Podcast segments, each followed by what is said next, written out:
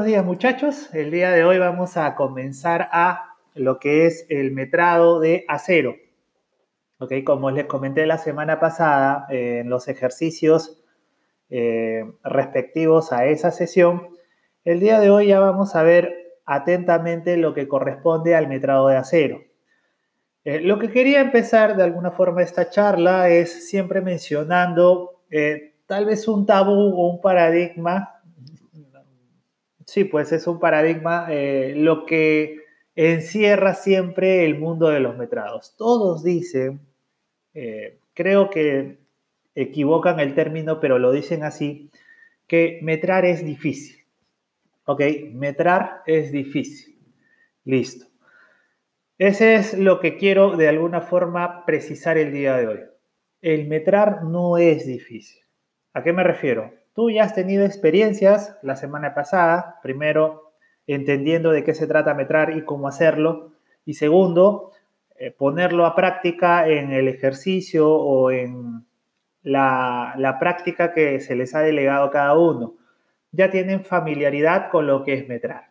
La pregunta sería, señores, ¿metrar es difícil?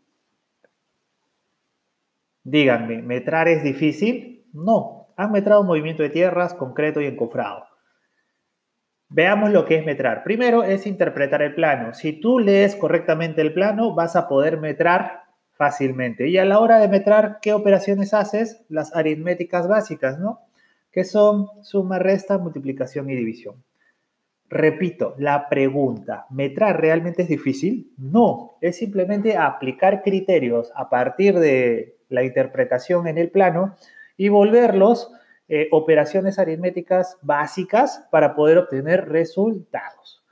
Eso sí, el día de hoy te vas a dar cuenta que metrar acero es mucho más complejo que tal vez metrar movimiento de tierras, concreto y encofrado. Eso sí lo acepto, pero de que es difícil, no. Y te vas a dar cuenta el día de hoy, a pesar de que metrar acero siempre conlleva a mucho más esfuerzo, eso sí, es más largo, eso sí, eh, no tiene por qué ser llamado difícil. Así que rompan con ese pensamiento el día de hoy. Metrar no es difícil. ¿Qué es aburrido? Se acepta. ¿Qué es tedioso? Se acepta. ¿Qué es muy largo metrar? Te acepto. ¿Que te ocupa varios días? También te acepto. Eso sí, está entendido y se asimila completamente. Eso sí, lo tenemos todo claro, pero que es difícil metrar, eso sí no. ¿Ok? Muy bien, quería redondear esa idea para que tú te percates ahora de lo que yo realmente estoy diciendo, porque si lo decía el primer día de clases, tal vez ni lo ibas a tomar en cuenta porque no lo has asimilado en el sentido en que no lo has realizado todavía. Como te dije, ya teniendo práctica del ejercicio desarrollado de la semana pasada, ahora más eh, la práctica calificada o la práctica de campo que les envía a hacer, que también consiste en metrados, tú ya tienes un entendimiento de lo que estoy hablando y ahora sí puedes asimilar de mejor manera esa concepción de que los metrados no son difíciles. Los metrados no son difíciles. Muy bien, empezamos. Como eh, te menciono, eh, dejé ahí colgada el archivo en Excel de ejercicio de metrado, paréntesis a cero, cerco perimétrico. ¿Ok? Necesitas tener abierto ese archivo para poder comenzar. Como siempre vamos a empezar con la explicación de los dos planos, pero ahora sí al detalle del acero, ¿ok? Muy bien. ¿A qué me refiero? Empezamos en el plano E01. En el plano E01 tenemos la vista y el mapa de las secciones en que he dividido, ¿no? 1, 2 y 3, ahí está muy clara. Y lo que te he puesto en el en, el archivo el día de hoy solamente es la sección 1, en donde se ve la planta de cimentación. Esta planta para ti ya ha sido, eh, ya es muy familiar. Ahora vamos a explicar lo que significan esos refuerzos de color rojo eh, que se encuentran ahí en el plano, ¿ya? Que son los detalles de acero. Uno es una forma de, de letra C y el otro puede ser en horizontal una forma en U se podría decir que ese dibujito de C dentro de la cimentación, ojo que, eh, e, que está de color rojo, la forma de C, es el primer refuerzo de esa cimentación. Y el otro refuerzo que se podría decir que es una U larga, algo así vamos a mencionarla, eh, es el refuerzo horizontal. Ahora, ¿cómo eh, se determina ese refuerzo? ¿Acaso va a ir solamente un refuerzo ahí a lo largo de toda esa cimentación? No. Esos refuerzos tienen unas anotaciones, unas indicaciones arriba. Eh, una de ellas menciona, ok, una de ellas menciona, bueno, o las dos de igual manera menciona la indicación de, voy a poner o voy a leerlo en contexto. Dice ahí diámetro, bueno, porque ese es el símbolo de diámetro, 5 eh, octavos de pulgada, arroba punto 20, entre paréntesis, inf. Tanto para el acero vertical como el horizontal, si te das cuenta, está dibujado eso. ¿Qué te quiere decir el plano? ¿Qué quieres que interprete? Lo que dice esa indicación es que te menciona que el acero de refuerzo que va a ir en la cimentación, tanto en vertical como horizontal, es de 5 octavos de pulgada. El arroba, muchachos, anótenlo, significa a cada. En los planos el arroba significa a cada. ¿A cada qué es? El espaciamiento. Lo voy a leer completo ahora. 5 octavos a 0 de 5 octavos a cada 20. 20 centímetros o punto 20 metros. Por eso te digo que el arroba indica espaciamiento y si se quiere leer eh, textualmente significaría a cada. 5 octavos a cada 20 centímetros. 5 octavos espaciados a cada 20 centímetros. Entonces, lo que te quiere decir el plano es que ese refuerzo en forma de C y en forma de U va a ir a lo largo de la cimentación, el vertical a cada 20 y el horizontal a cada 20. Pero expliquemos una cosa. El vertical va a ir a cada 20, pero a lo largo de todo el largo de la cimentación en este caso de la medida de 11.10. ¿Ok? Repito, eh, el refuerzo vertical en forma de C va a ir a cada 20 centímetros espaciado a lo largo de toda la cota de 11.10. Lo contrario pasa para el acero horizontal, ¿ok? Que tiene la forma de U. Te dice que es de 5 octavos a cada 20 y eso sí, no hay problema. ¿Ok? Pero va a ser a lo largo de qué? ¿De los 11.10? No, va a ser a lo largo del ancho de la cimentación, en este caso de 80 centímetros. Esa es la interpretación o la lectura que te quiere dar, en este caso, la planta de cimentación. Siempre la planta de cimentación te va a dar como detalle el refuerzo de acero que va dentro de la cimentación y sobre todo cómo va a ir distribuido a lo largo de la cimentación. Entonces, José, lo que me quieres decir es que realmente el espaciamiento es a cada 20 centímetros va a haber fierrito, fierrito, fierrito a cada 20. Así es. Eso es lo que te quiere dar esa representación gráfica. ¿Ok? Entonces, no te olvides que te quede, que te quede claro este concepto. ¿Ok? Que te quede muy claro este concepto que siempre cuando hay una planta y hay una cimentación y hay una representación del refuerzo, en este caso del acero que va adentro, siempre es la representación de cómo va a ir distribuido. Más adelante, ya en los metrados, tengo una fotografía mejor de cómo se desarrolla ese acero. ¿Ok? Eh, si quiero adelantar que esa eh, distribución vendría a ser una malla, como ya tú te lo imaginas, pero esa malla, ¿ok? Esa malla eh, se podría decir que para la parte de cimentación se le llama parrilla. Muy bien, muy bien.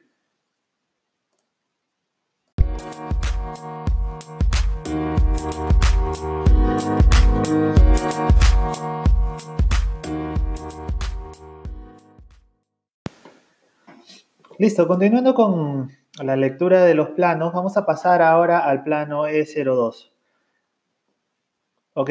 Para lo que necesitamos por el momento ver en el plano E02 es la sección 1, 2 y 7. ¿Ok? Eso es lo que vamos a ver. Primero la sección 1. A pesar de que comentamos la semana pasada que la sección 1 o la vista número 1, ya en detalle, es el corte A y B, el anclaje de la columna, esta nos da una eh, vista de cómo se podría ver sobre todo el acero del sobrecimiento. Eh, vamos a entenderlo más adelante. Sobre todo cuando estemos metrando, no se preocupen si por el momento no no captan bien esta concepto, o este concepto porque eh, más adelante lo vamos a ver. Pero en realidad el corte AA se puede apoyar en el corte ABB y, y viceversa. ¿Por qué lo digo?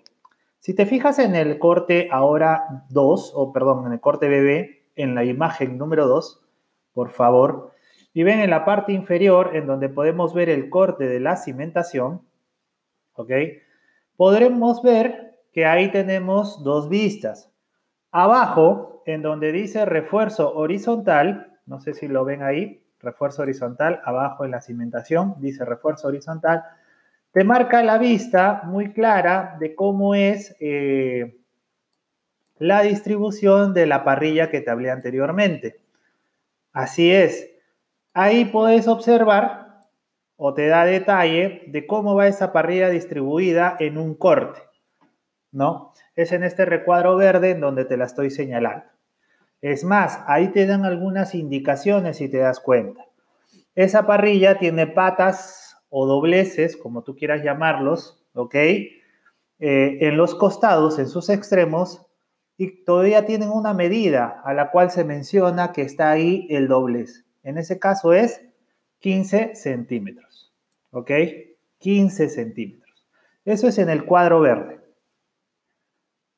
O sea, José, esa representación de la U y de esos puntitos vendría a ser la representación de la parrilla que explicaste en planta. Correcto. Así es. ¿Ok?